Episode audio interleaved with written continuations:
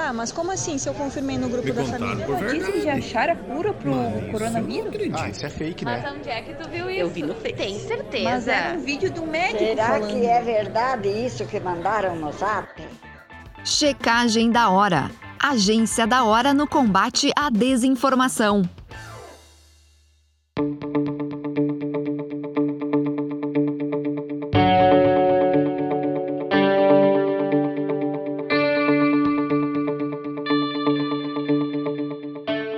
Com as recentes flexibilizações da quarentena ocasionadas pela vacinação, a expectativa para o retorno das festividades presenciais de final de ano aumenta.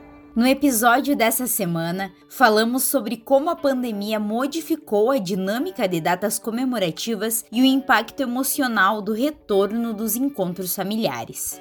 Quanto ao tópico das festividades de final de ano, é impossível não pensar nos encontros e reencontros familiares, nos jantares, confraternizações com parentes e amigos que sempre fizeram parte desse contexto. Porém, a pandemia da Covid-19 e as medidas ocasionadas pela quarentena mudaram de forma drástica a dinâmica das datas comemorativas. Chegando ao final de 2021, os planos de celebração com a mesa mais cheia, que faltaram no último ano, voltaram para grande parte da população.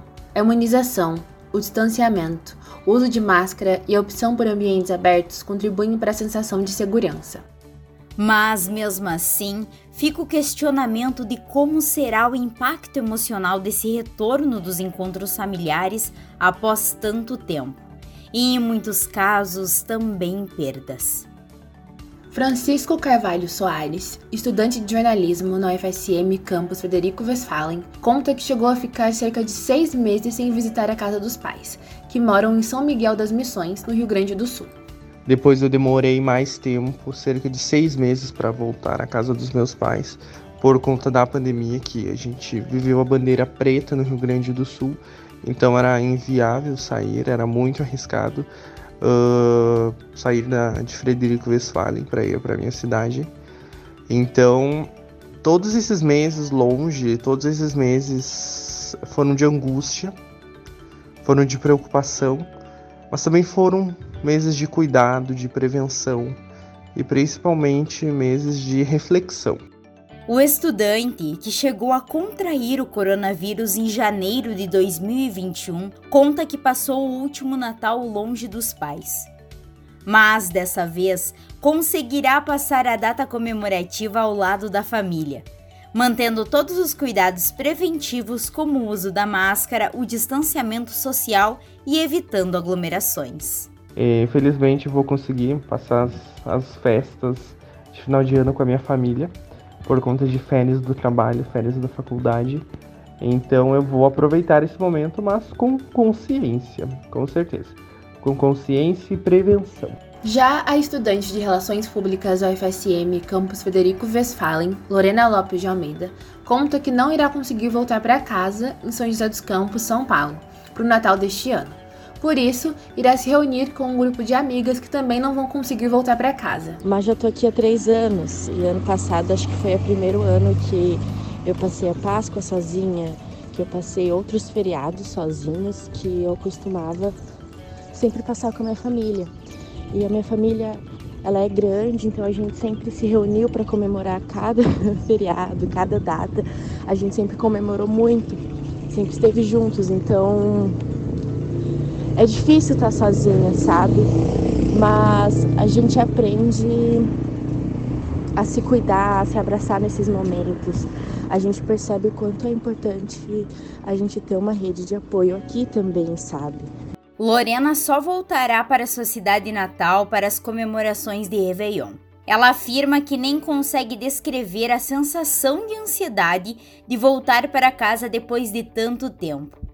Encontrar os familiares, rever os amigos e comer comida de mãe são exemplos de coisas que a estudante anseia fazer. Eu nem penso em, ir pra festa, em curtir.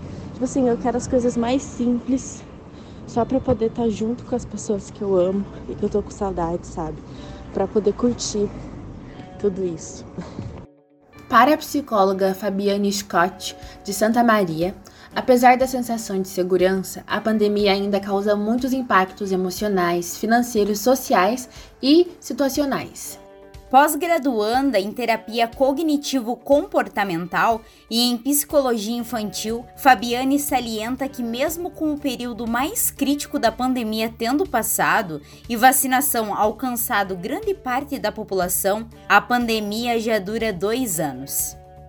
A psicóloga também lembra do impacto emocional que as perdas causadas pela Covid-19 possuem nas celebrações de final de ano. Sejam familiares ou amigos, nesses dois anos de pandemia, muitas pessoas não se farão presentes, já que foram levadas pela doença. Nesse sentido, esses momentos de celebração tornam-se menos divertidos e mais dolorosos. Fabiane também comenta sobre o desconforto que o reencontro com o grupo familiar após tanto tempo de distanciamento social pode acarretar. De acordo com a especialista, pessoas reagem de maneiras diferentes às mesmas condições. Para ela, por exemplo, algumas pessoas não sentiram tantos impactos como outras. Para algumas, o distanciamento não foi um problema, e sim a solução. Todavia, para os enlutados pela Covid-19, o apoio social é fundamental e ajuda a enfrentar a perda. A preparação emocional para o momento de reencontro das festividades consiste principalmente no apoio mútuo entre as pessoas. Em alguns casos, também se faz necessário buscar ajuda profissional de um psicólogo. Isso para compartilhar os sentimentos, dividir a dor e compreender os impactos das mudanças decorrentes das eventuais perdas nesse período. É muito importante lembrar que, apesar do momento mais positivo da pandemia no Brasil, ela ainda não acabou. A recomendação de especialistas é realizar confraternizações com grupos menores de pessoas, evitando aglomerações e, de preferência, em locais arejados. O uso de máscara também continua sendo um dos principais aliados contra a contaminação. Ademais, se cuide. Cuide de quem você ama e tenha um ótimo final de ano. Checagem da Hora é uma produção do projeto de extensão Agência da Hora no combate à desinformação. Jornalismo colaborativo, checagem de fatos e curadoria de informações durante a pandemia uma iniciativa do Departamento de Ciências da Comunicação da Universidade Federal de Santa Maria, campus Frederico Westphalen. Apoio Pró-Reitoria de Extensão. Assine nossa newsletter, siga nossas redes sociais, receba informações seguras no seu WhatsApp.